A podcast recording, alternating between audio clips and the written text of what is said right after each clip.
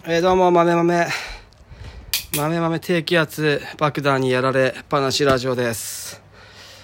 えー低気圧爆弾にやられながら、あと多分ね、俺豆乳飲むと具合悪くなるタイプ。豆作ってんのに、まあ豆作ってるかもしれないですね。もう豆アレルギーになってるかもしれないですね。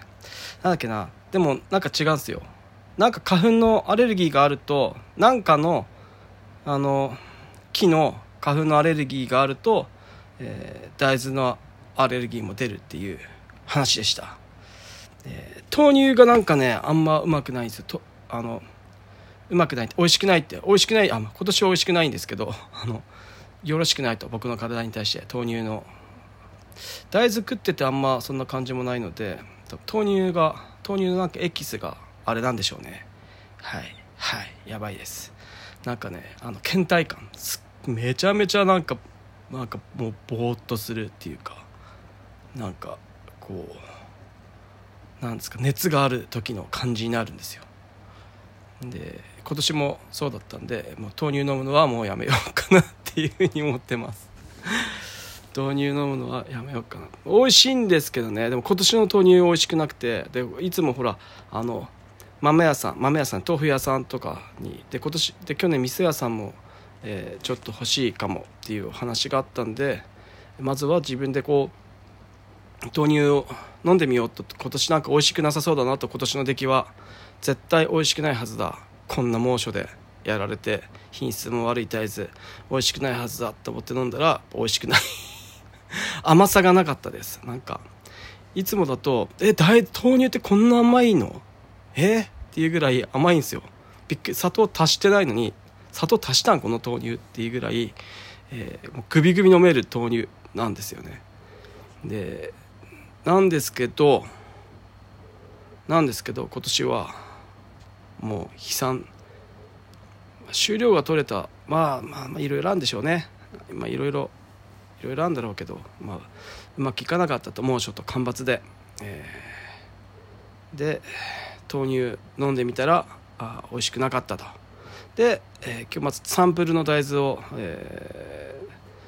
豆腐屋さんに持ってってこれで美味しくなかったらあの別にうちから買ってもらわなくてもうちはもう全然あの何とも思ってないんで大丈夫なんであのこれで来年から取引しないとかそんな話は全くないんでうちは全然大丈夫ですみたいな感じで。ただ今年うまくないのをわざわざ買ってもらってっていうの方が申し訳ないんで、えー大丈夫ですみたいな感じで。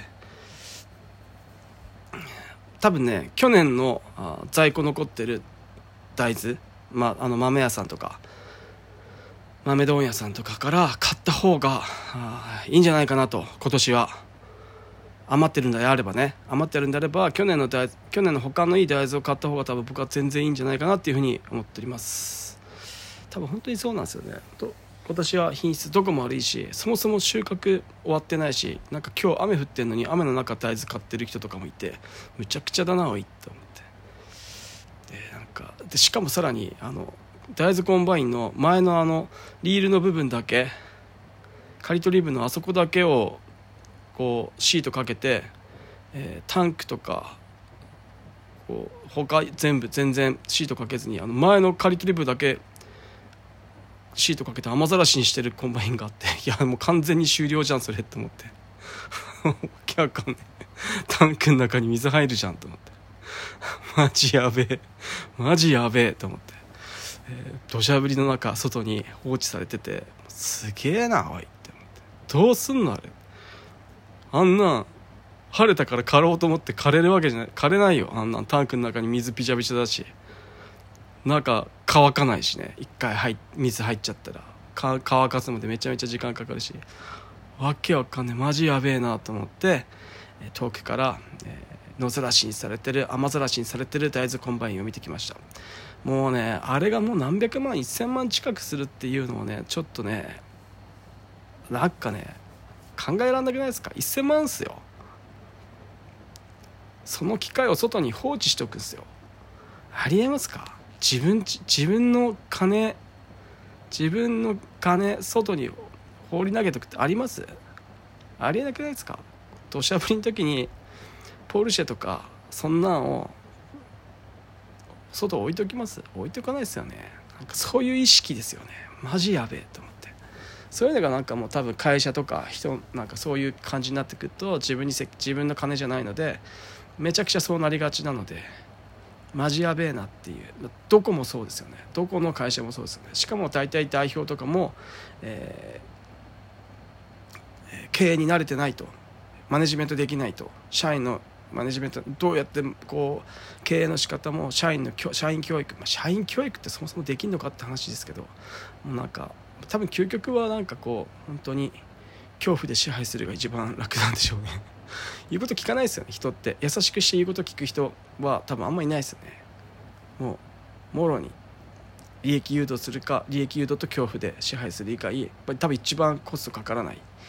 で楽だっていうなんか気持ちで相手のやる気を引き出そうみたいなのは無理だと思います、はい、これはもうなんかもうあのずっと働いてきてなんかなんかすげえわかる。なんか文化的にこう頑張るような組織だとあれなんですけどそんな文化的な組織も、まあ、大体トップ変わると変わっちゃうし、えー、そのリーダーが変わると変わっちゃったりするんでそこら辺はなかなかうまくいかないなっていうのをずっと見てて思うんで。だって Google だってね仕組み化されてるから Google すごいって言うけど Google の社員だって超天才じゃんみんな。一流の人たちしかいないじゃん。仕組み化どころの話じゃねえんだよ。絶対超頭いい人たちご利用してなんかうまいことやってんだよって思うわけじゃないですか。なんか Google は仕組み化したからとかね。そういうそういう Amazon か。あどっちだっけ？どっちでもいいや。Amazon か。仕組み化したのは。どっちでもいいですよ。アマゾンでもグーグルでもどっちでもいいですけども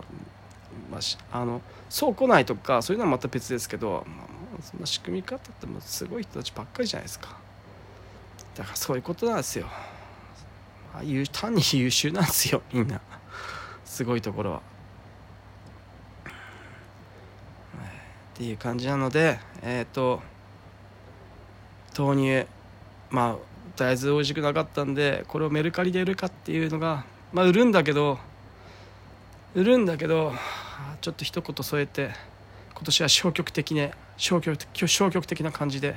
ただねメルカリの人って結構ねいい人多くて。面倒くさい人はあの買わない人は面倒くさいんだけど買ってくれる人結構いい人多くてリピーターの人とかも大体いい人多くてめちゃめちゃこう心ある人たちばっかりでなんかすげえ優しいんですよね。なんでメルカリだからどうとか、まあ、転売のあのイメージがすげえあるしあの値値下げ交渉のあの面倒くせえやつらのあのあの感じがあるんでイメージ悪いと思うんですけどめちゃくちゃいい人たちなので、えー、すすげえ、まあ、ただ賢く買おうって思ってるいい人たちかなり多いので偏見を持たずに接すると全然違えじゃんメルカリって思います。ビットコインとあ、まあ、仮想仮想通貨仮想通貨って言い方今しないんですよね。あの暗号資産値上がりがバカ上がりします、はいえー、僕もメルカリでビットコイン買えるんですよ。で NFT ケンスーさんのオンラインサロンに僕入っていてここ半年ぐらい読んでないんだけど記事。記事読んでないんだけど入っててまだ入っていて、えー、NF ケンスーさんの NFT5000 円ぐらいだったかな。イーサリアムでなきゃ買えなかったんであのイーサリアムで5000円で、えー、買いました。スロースっていう怠け者のキャラクターのスロースっていう NFT を買って、えー、もう放置したままなんですけど。でその関連でイーサリアム少し持っててででメルカリもメルカリも大豆売ったお金メルカリの中に入りっぱなしで、えー、入りっぱなしなんですよ。メルカリに。でそこにただ置いておくのはあれだなっていうあのよくある資産運用したらどうかっていうのあるじゃないですか。でメルカリがメルカリ内でビットコイン販売開始しますみたいな感じで販売開始したんですよ、まあ、めちゃめちゃ手数料みたいな高いですけどね。取られるんですけど。がっつりがっつりマイナスからのスタートになるんですけどそれでもその売り上げの、えー、半分ぐらいを、えー、あのビットコインに変えてみたんですよね。えぐい上がって。びっくりするぐらい。あの何倍とかじゃないですよ。何倍には上がってないですけどあの何何十パーセントとか30%とかかな。30%ぐらい上がってるんじゃないですかね。だからもうすごいですよね。まあ10万10万分持ってたら3万円上がったみたいな感じですよね。100万円持ってたら30万上がったって感じですよね。まあ100万なんて大豆そんな売ってないんで100万はありえないですけどそんな感じですげえ上がっているっていう。イーサリアムの時はもっとイーサリアム僕がイーサリアム買った時はなんか19万とか18万円。1イーサリアムですよ。そのお金分持ってるってことじゃなくて1イーサリアムが19万円の時にいくらか分か買ってで今30万超えてるんですよイーサリアムが。すごいっすよね。だからそれも30%以上 40%30% 以上上がってるって。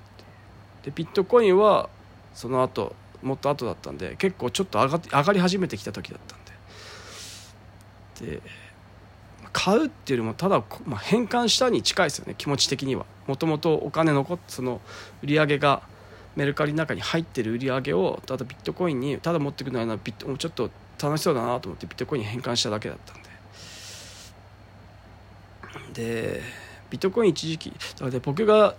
十何年前秋田に帰ってきた時ビットコインが30万円だったんですよ。これ覚えてるんですよ。あので今500万じゃないですか。あの時に友達と30万だよ。これギリ買えんじゃん。今。ビットコインまだ買える買えるぐらいの感じだよねっていう話をして。違うな。友達に言ったんじゃなくて何も知らない友達にビットコインっていうのがあって言って今ねそれが30万ぐらいになってんだよね。でねそのそのもう何年も前に東京に住んでいた時に、えー、とそのそういうのが大好きな友達とあの FX 溶かした友達がいるんですけどその時の友達と話してた時は本当に一番最初のビットコインが発売された当初からそのあの友達を追っかけててその時で確か1万円だったんだよなビットコインが。1万円とか。でビットコイン1万円だってこれ1円から始まったんだぜみたいな話だったんですよね。で今1万だよ。1万倍でやばくね？みたいな話になってうわすげえなとかっていう話でそこから何年か経ってビットコイン見たら9万円とかなってたんですよね。うわ9万円すげえな。すげえな。それでもすげえじゃん。1万円から9倍じゃんでもあの時はまだ確か日本では買えなかったんですよね。海外でなんかそういうえーと、その取引の口座開かなきゃいけなかったはずです。確か。確か。確か。それであの全然こう手を出すとか気持ちは一切なく「えー、すげえな」なんて見てて「億万長者じゃんこんなん」とかって思って1万円持ってたら1万かける1万でみたいな感じで喋ってた記憶が あのあります。でそれでそれでその1万が東京に行ってきそうで9万になっててでで東京から秋田に帰ってきて、えー、ビットコインってあったなと思って見たら30万でうわ30万まだこれ買えんじゃんと思って。でも30万とか結構いってるね。1円から30万とかってもうこれ以上いかねえんじゃねえみたいな話になったらいつの間にか700万になって700万になった後もうもう大暴落してあれいくらになったんだっけ？200万までいったんだっけ？200万ぐらいまでブワー落ちてった。段階的に落ちたんだっけ？まあまあ落ちた。落ちてでそれが今、えー500万まで。去年去年200万まで落ちたね確かね。でそっからこのこの1年か1年そこらで500万まで復活したと。この間まで300万ぐらいうろついてた気がするんですけど300確か300何万何十万ってくらついてなんか500万とかなって「ウフーウフー」とかっていう感じで見ててで300万ぐらいの時やったかな確か。青白王子が仮想通貨買いました。ホリエモンにめっちゃバカにされてて。そ、まあ、仮想通貨とかさ単なるあれはギャンブルだよ。みたいな。まあ分かるんですよね。言ってることは。実体がないので。実体ないんで。仮想なんで。実体がないから結局人の気持ち次第でそんな価値なんて一瞬で消えてしまうみたいなのは言ってることは分かるんですよ。しかもデータなので。めっちゃ言ってることは分かるんですよね現物ないのでね家とか金とか鉄とかランボルギーニとか不動産とか実体があったら別なんだけど実体がないものってやっぱりいつどんな根の崩れ方するかっていうのは多分そんなただ単なるギャンブルだよって。しかもレバリッジかけてやってるって言っててはあみたいなことでホリエモンにめっちゃ青汁王子突っ込まれてて。で買いました。この間買いました。っつってレバレッジかけて買いましたとか。でそしたらそのコメント見たら青白王子が買ったってことは多分下がるってことだからあの この間売っといてよかったわ みたいなことを言ってるコメントの人とかがあってめっちゃ面白いなと思ったら見事に下がったんですよその後ガーって。でもあ今青白王子が持ち続けていったらそのその時300万だった300何十万350万とかそんな感じだったのかな。300いくらだったのが多分、えー、今500万まで達してるってことでウハウハなんじゃないかなと。青白王子やったじゃんって思ってたらあの時ちょっとビビってなんか、まあ、レバリッジとかかけてるんでもしかしてこうマイナスとかなってたらなんか終わってたのかもしれないですけどそれ切り抜けてこううまいこと言ってたんだったら500万とかなってるんで見事こうわーって金を手大金を手に入れてるんだろうなというふうにそう思っていたらあホンダの100万のバイクが欲しいって持ち主いませんかってツイッターでつぶやいてて300あの100万のやつを300万で買いますって言ってたんですね新車をね。でで誰も出てこなくて「ないですね」って「もう分かりました1000万出します」とかって言ってたら「見つかりました」とかっつって言ったんであなんかそんな100万のやつに1000万ポンって出すぐらいなんであじゃあビットコインプラスになったんだな。ってちょっと 思ったりして、えー、おります。やっぱね僕もゲームがどうしても好きなタイプなのでなんかそういうのなんかやってみたくなっちゃうんですよね。やってみたくなっちゃうんですよね。金を儲けたい金が欲しいっていうのはあるんですけど金が欲しいっていうのはただただなんか煩わしいこと考えたくないっていう自由になりたいっていう意味での金が欲しいんですよ。ただ単に金がいっぱい欲しいなり気になりたいってはもう全く思ってなくて。ただ自由になるある程度の金が欲しいその面倒なんかなんか困った時にそのお金で解決できるように、まあ、まあなんだ台風が来て屋根が飛ばされた時とかそんな話ですよね。そのっていう時になんかあお金あってよかったぐらいの感じであと怪我病気とか事故した時とかそういうことですよね、えー、とかっていうぐらいの気持ちで欲しいぐらいでそんなにお金に対して執着ないのでだからこうお金を稼ごうぜムーブにどうしてもならないですよね。だからでも金ないと年取った時大変なんでやっぱちょっと金を稼ぐムーブにならないといけないなって思最近思って、えー、自分の仕事とお金をどうやって結びつけていくかっていうことをちゃんと考えていこうっていう。自分のやりたいことと自分の得意なことみたいなのとお金をどうやったら結びつけられるかっていうのをちょっとずつこう考えて、まあ、あの YouTube を始めたり、えー、して、えー、ちょっとでも小銭小銭を稼げていって積み上げていけたらいいなっていうふうに、えー、思っていて YouTube も YouTube もでもなんだかんだえー、なんだろう1700人まで行ったんで登録者数が。でやっぱ忙しいと配信絶対しなくなってしまうんでやっぱ配信すれば下で見てくれる人が多いんででやっぱ配信いや本当はね稲刈りの稲刈りシーズンあれずっと配信できてたらよかったんだけど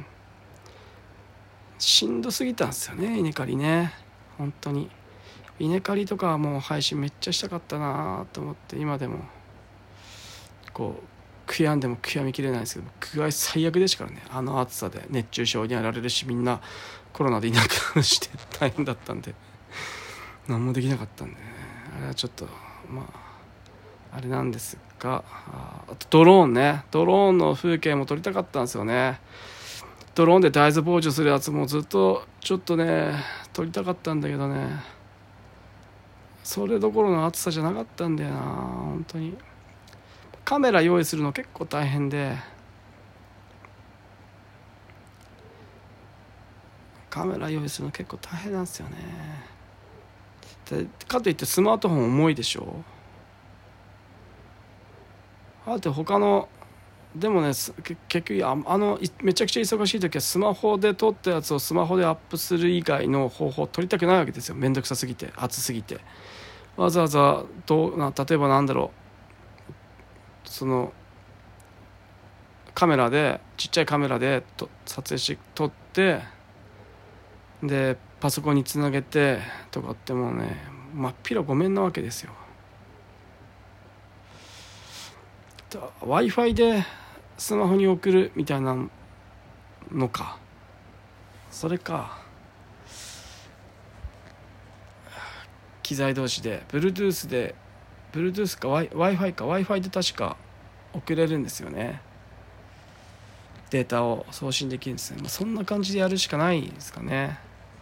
そんな感じでやればよかったのかな。っていうふうに思うんですけど。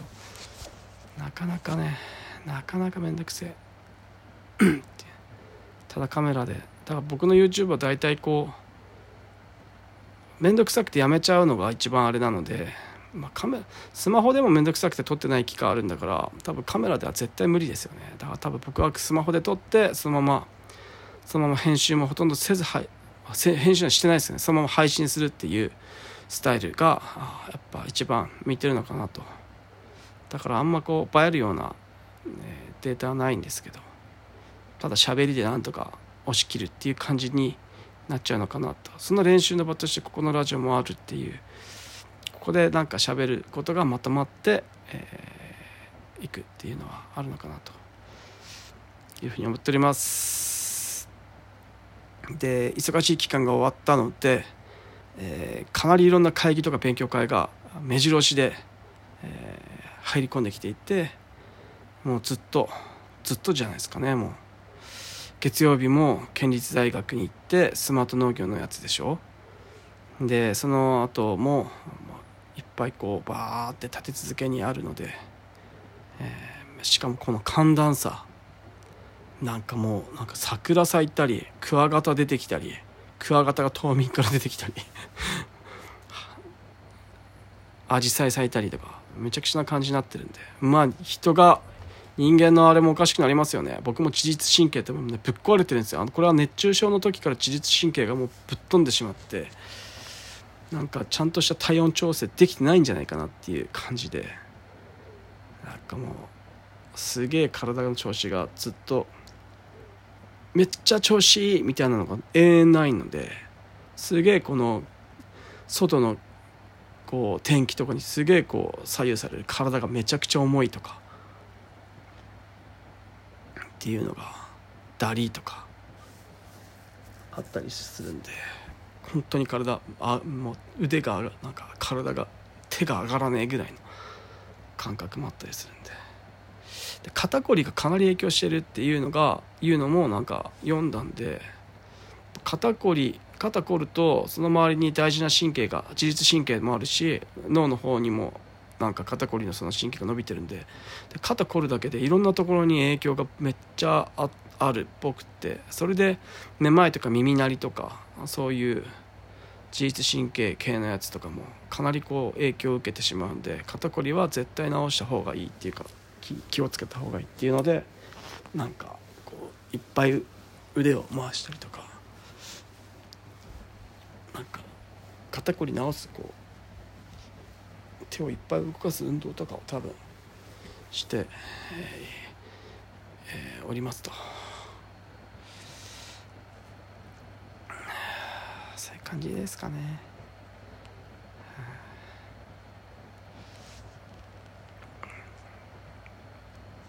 雨外は雨。寒い。めっちゃ寒いですよね。1度とか2度とかになったなったりしてて。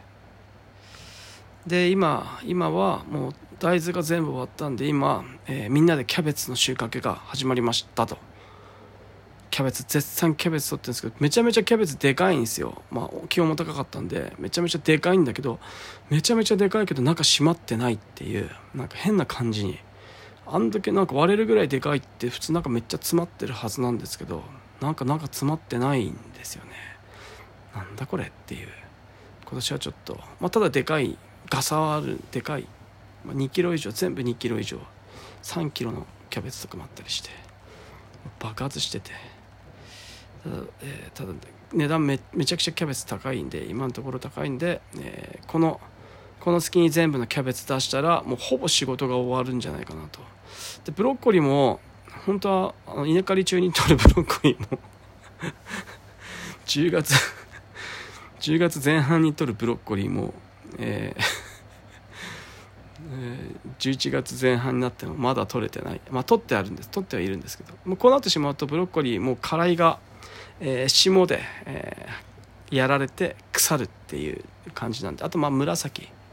になってしまうんで、まあ、ブロッコリーはまあ難しいだろうなと。今今更でかくなってもね、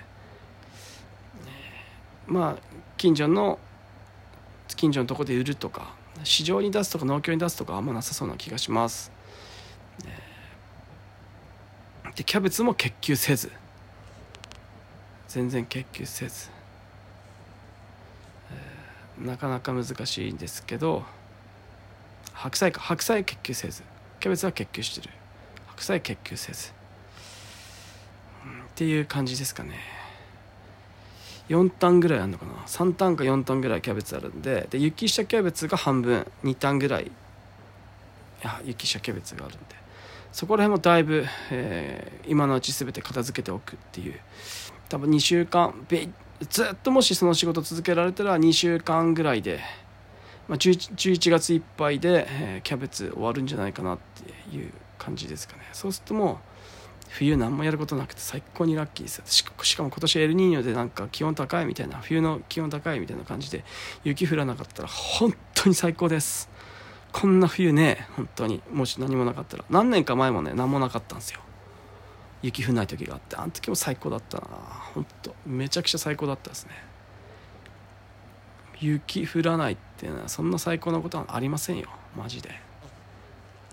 当に。本当ただ草は死ぬほど出てきますけどまあいいんですよ。雪降るよりは。本当に最高だったなっていうのがあります。えー、あと大豆ですね。あ大豆あのあの暑さで疲れた時とあのクエン酸とかあの散布するじゃないですか、まあ、人間もクエン酸あの取りますけど酸っぱいものあの梅干しとかも食べたりするじゃないですか。で植物にもクエン酸結構かけますけどなんかかあの果樹とかはクエン酸かけるイメージあるけど野菜とかであんまクエン酸かけるイメージってないですよね。あんま聞いたことないですよね。現代農業とかああいうやつとか見るとクエン酸かけたりしてるクエン酸いいみたいな感じでかけたりしてるのは分かりますけど見見た見たことありますけど、えー、あんま野菜にかけるみたいな勉強会でねクエン酸かけるのいいよみたいなの聞いたことないのでもし今年の暑さのあのなんだろうあれ猛暑を超える超える時とかにクエン酸ってどうだったんだろうなっていうふうにちょっと風呂入って思ったんでかけたことなかったけど、えー、そこら辺もちょっと調べてみようかなっていうふうに思っております。あとは咲き誇れの勉強ですね。シンガポールに売りに行くので咲き誇れのこと僕何も知らないんでそもそも米のことも知らないのでそこら辺の勉強をして販売に臨みたいなと思っております。まあそんなテクニカルな難しいことをお客さんに話すっていうことはないんだけど自分の中で分かってないと気持ち悪いっていうのがあるんですよね。咲き誇れがどういう経緯で生まれてお米はアミロースとかアミロペクチンとかタンパク質の割合がどどれぐらいがどうで何が多くなったら何がおかしくなるとかってそういうそういうの。